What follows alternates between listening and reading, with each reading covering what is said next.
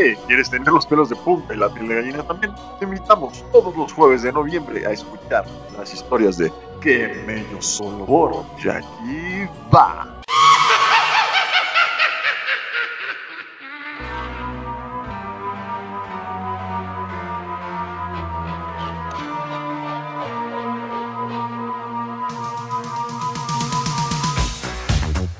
Buenas noches, chicos. Buenas noches. La verdad es que había platicado como una risa malvada y una voz malvada, pero la verdad no me salió, así que decidí saludarlos normalmente, ¿verdad? ¿Cómo están, chicos?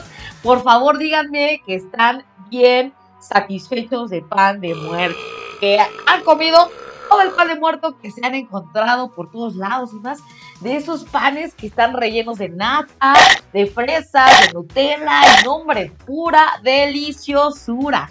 Mmm, yeah. La verdad es que yo soy súper fan del pan de muerto también, pero ¿saben de que soy todavía más fan? De las conchas rellenas de nata. La verdad es que no tienen una idea de lo deliciosas que son para mí. Es como probar una nube así suavecita, esponjosita, toda blanquita y ¡ay! No, hombre, nomás que me acuerden, se me antojan. Mmm, yeah. De verdad que nada puede superar las conchas rellenas para mí. Nada. Pero eso sí, no cualquier concha rellena, solo las conchas rellenas que venden cerca de casa de mis papás son las que me encantan. Y mi papito casi siempre me las compra. Te amo, papito, muchas gracias por siempre tenerme conchas rellenas, son lo más delicioso del mundo. Y bueno, bueno chicos, cuéntenme, ¿se disfrazaron de algo este Halloween, esta noche de muertos? Bueno, si no, pues muy mal por ustedes, la verdad, muy mal. Se ganaron un tache y un zape, ahí les va. Porque esas cosas de las festividades de cualquier época no deben de perderse. Es lo que hace distinto al año, lo que hace que no todos los días sean igual de aburridos. Así que no importa que haya sido de los únicos que se viste en su casa y que todos los demás te vieron así como de, ¡ay, qué ridículo! La verdad es que les hicieron el día a los que no se vistieron ni viven con ustedes, ¿no? Porque díganme, no diario se encuentran cocinando a Drácula, ¿verdad? Ahí en su casa. O sacando la basura bien disfrazado de momia al vecino. O, o trabajando vestido de calabaza, imagínense.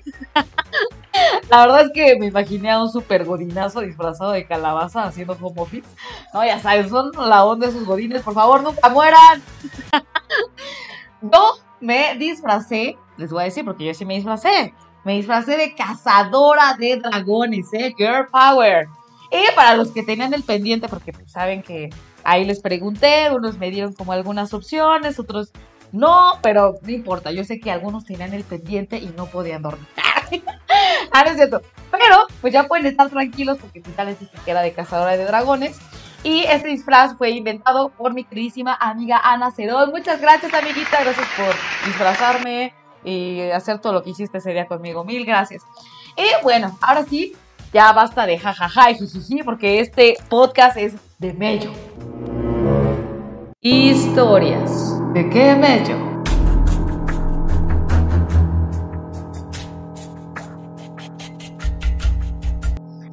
Así que vamos a comenzar pero no sin antes agradecerles a todos ustedes que me enviaron sus historias al correo de jackiva19.gmail.com o a través de WhatsApp. No obstante, como solo tenemos cuatro capítulos al mes, pues tuvimos que elegir cuatro historias que van a ir escuchando cada jueves, justo en la parte final de esta cápsula informativa. Así que no se diga más, y aquí va.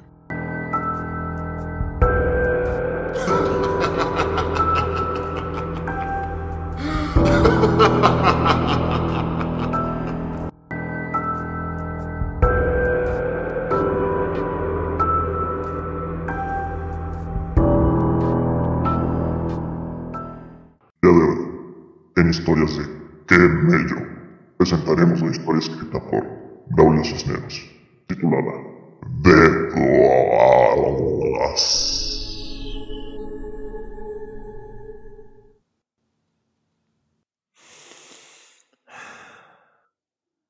Una vez más, Se cumplió la fecha que tanto imploré al cielo nunca llegara de nuevo. El reloj marcaba las 3.33 am de otro viernes 25. Con esa maldita tos y la sensación incontrolable de vomitar provocaron que despertara abruptamente.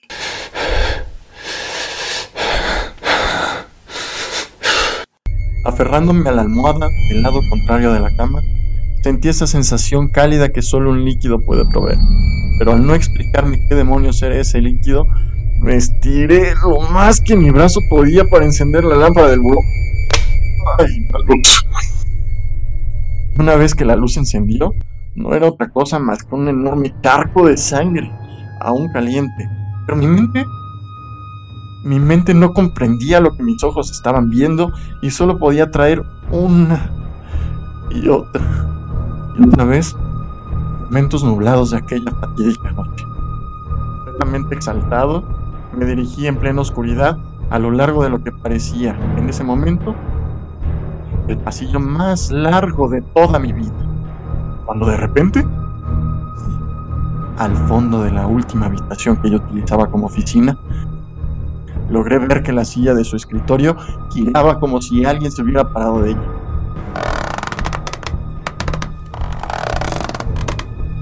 Rápidamente me metí al baño para calmar la sensación cada vez más grande de vomitar. Una vez que me encontraba prácticamente sobre el lavamanos,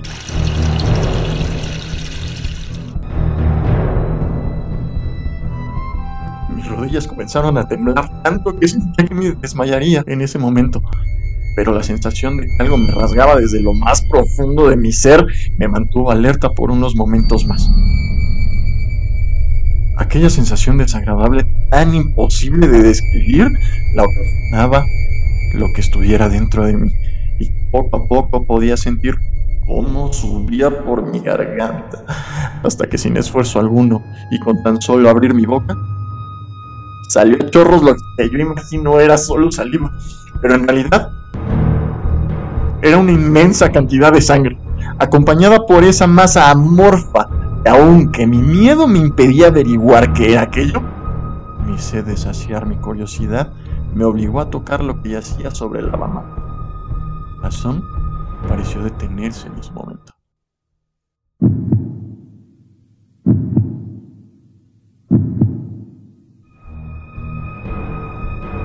En ese momento, logré distinguir que aquello que arrojé desde mi interior eran dos dedos cercenados hasta la mitad de ellos, pero con las uñas intactas pintadas con el mismo tono de azul que ella solía utilizar. Y en mi mente solo se iluminaba una pregunta, una sola pregunta. ¿Acaso esto pasaría cada día de cada año?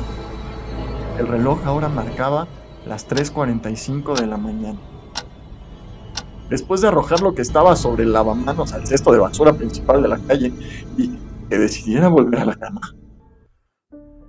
Sin imaginarme que esa sería la última vez que caminaría por ese pasillo infinito de la casa.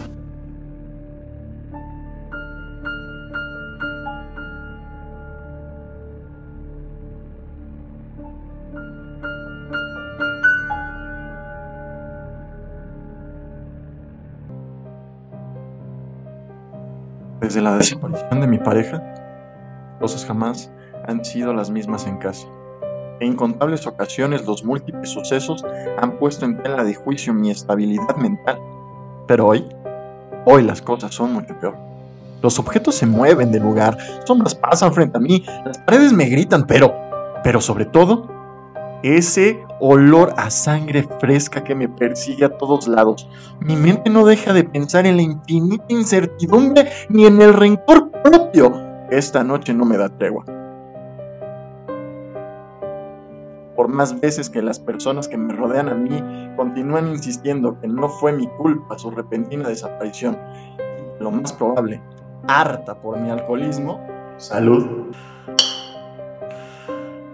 ella se fugara con otro, o que simplemente decidió cambiar de aires regresando a lo que solía llamar hogar con sus padres. Hasta el día de hoy, continúo preguntándome cada momento ¿Por qué demonios no recuerdo nada antes y después de despertarme en la oficina frente a aquel escritorio, donde encontré sobre la silla giratoria el cuerpo ensangrentado y ya sin vida de él? De mi boca escurría sangre a borbotones. En mi mano izquierda tenía su almohada y en la mano derecha tenía fuertemente agarrados dos de sus dedos con el anillo de bodas aún colocado. Y cuando traté de entender aquella escena dantesca en la que me encontraba, mis nervios no pudieron más y me desmayé cayendo en un profundo sentimiento de horror.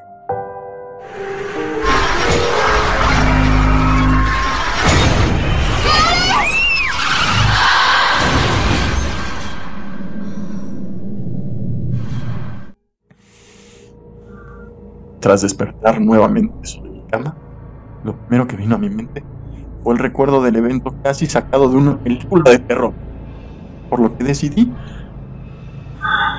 levantarme gritando su nombre y corriendo a la última habitación de aquel pasillo infinito, por lo que al llegar al escritorio todo estaba en orden, sin rastro de sangre ni de pelea, pero, pero sobre todo, sin rastro de ella.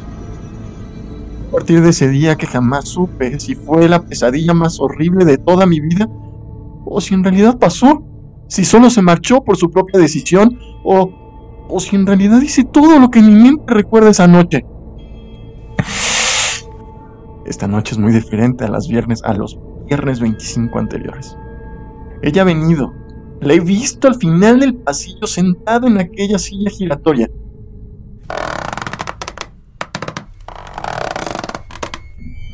La expresión facial.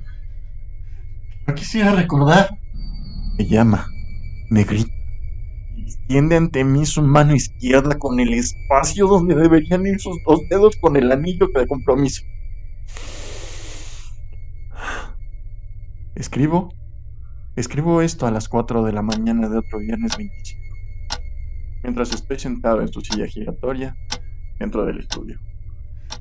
Sosteniendo en mi mano izquierda el sucio revólver que le he comprado a los vagos del callejón hace un par de días. Y hoy, por fin mi alma descansará. Por fin conoceré la verdad. Solo es necesario tener el suficiente valor para jalar.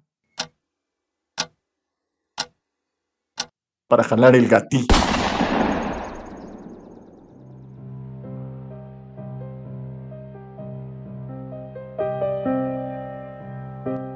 Oigan, ¿qué tal, eh? ¿Les gustó? ¿Si les dio mello? pues imagínate que cometas un crimen y tú ni te acuerdes. O no sepas si lo hiciste o no lo hiciste, tu mente te traiciona. En tu interior sabes que si fuiste y por eso la culpa te persigue. Y no solo la culpa, sino el fantasma que dejaste y que te persigue en cada aniversario. Así que chicos, hay que tener mucho cuidado con nuestras acciones y nuestras decisiones. A veces las emociones nos absorben tanto que nos llevan a cometer locuras. Por eso hay que meditar, reírse un poco de la vida y hacer mucha introspección. Eso es muy bueno. Y bueno chicos, los dejo el día de hoy. Espero que tengan un maravilloso fin de semana, como ya saben. Saben que los quiero requete harto y que les agradezco mucho escucharme y que estén participando un poquito más conmigo. ¿Sale? Así que voy a tratar de hacer una despedida tétrica. Cuídense mucho, revisen bien debajo de sus camas, no cometan locuras y sobre todo coman pan de muerto. ¡Muácatelas! No, la verdad es que soy malísima haciendo voz de terrorífica. Así que ya saben que de todas maneras les mando un besote hasta donde estén. ¡Muácatela!